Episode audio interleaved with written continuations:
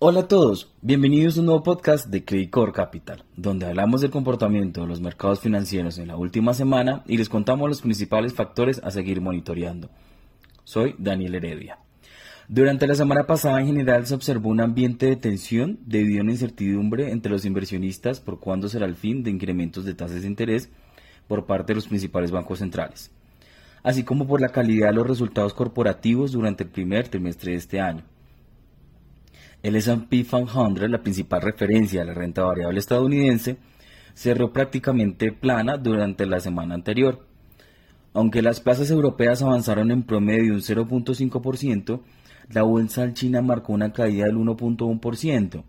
Además, el precio del petróleo retrocedió más del 5% y el dólar se valorizó un 0.3% frente a sus monedas pares.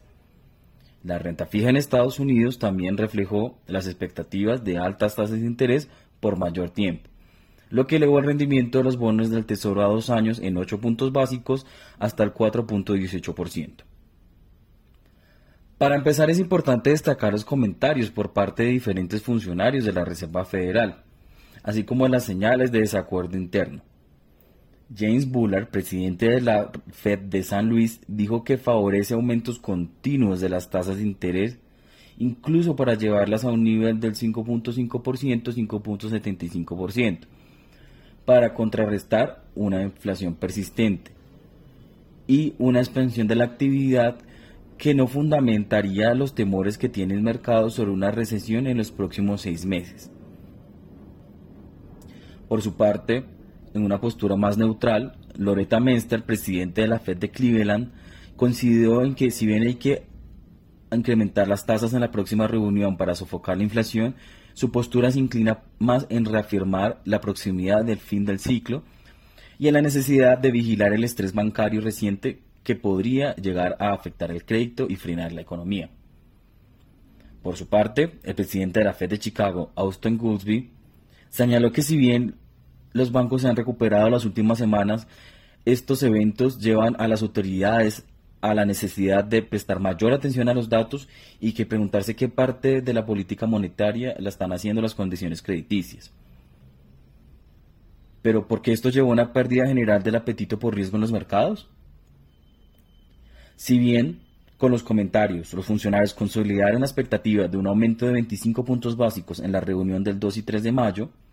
lo que haga la autoridad más allá determinará lo que suceda con el panorama bancario y la economía. Dicho esto, desde nuestro punto de vista, no se puede ignorar que el indicador líder del Conference Board, que permite anticiparse a los hechos económicos, acumula seis meses de retroceso y se ubicó en marzo en 108.4 puntos desde 109.7 un mes antes. También los inversionistas continuaron reaccionando a reportes corporativos que han sido mixtos, lo que demuestra la cautela sobre el crecimiento económico ante el endurecimiento de las condiciones crediticias. Los bancos la semana previa lo hicieron mejor de lo esperado, pero los reportes conocidos la semana pasada para el sector tecnología y comunicaciones fueron más opacos. De hecho, a esto se sumó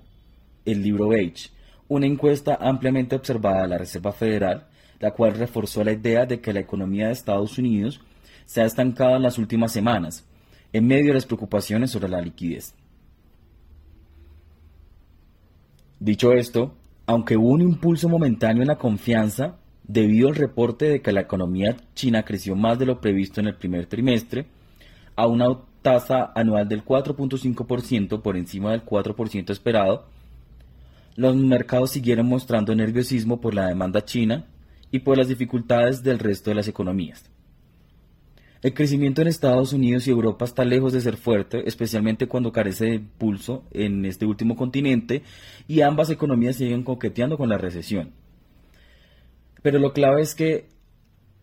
si bien las tensiones bancarias llevaron a que la Fed y otros reguladores proporcionaran liquidez de emergencia, los inversionistas se preguntan ahora si este combustible seguirá fluyendo a una gran velocidad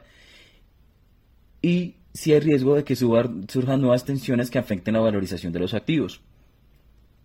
Por el momento, el lunes los futuros de Wall Street apuntan a descensos moderados del 0.2%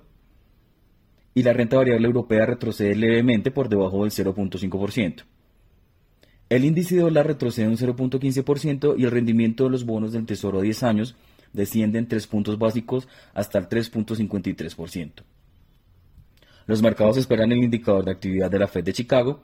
y los datos manufactureros de la Fed de Dallas, mientras que ya se conoció que la confianza empresarial del Instituto IFO en Alemania mejoró este mes, pero menos de lo anticipado. Por otro lado, hay interés en torno a la discusión legislativa sobre el techo de la deuda del gobierno estadounidense y sus implicaciones para los bonos soberanos.